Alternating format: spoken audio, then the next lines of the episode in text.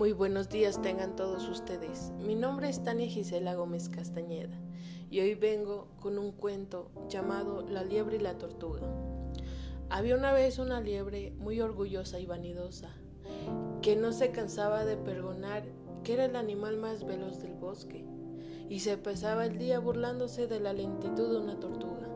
Un día, la tortuga se le ocurrió una idea, organizar una carrera. La liebre, muy segura de sí misma, aceptó y todos los animales se reunieron para presenciar la carrera. El búho era el responsable de señalar los puntos de salida y llegada. La liebre salió corriendo y la tortuga se quedó atrás, tosiendo y envuelta en una nube de polvo. Cuando empezó a andar, la liebre ya se había perdido de vista, sin importarle la ventaja que tenía la liebre sobre ella. La tortuga seguía su ritmo sin parar, mientras, confiado en que su competidora tardaría en alcanzarla, la liebre se paró ante la sombra de un árbol y ahí se quedó durmiendo, mientras la tortuga seguía caminando sin detenerse.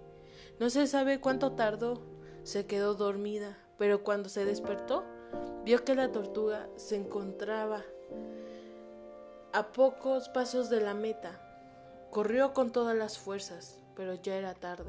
La tortuga había ganado la carrera.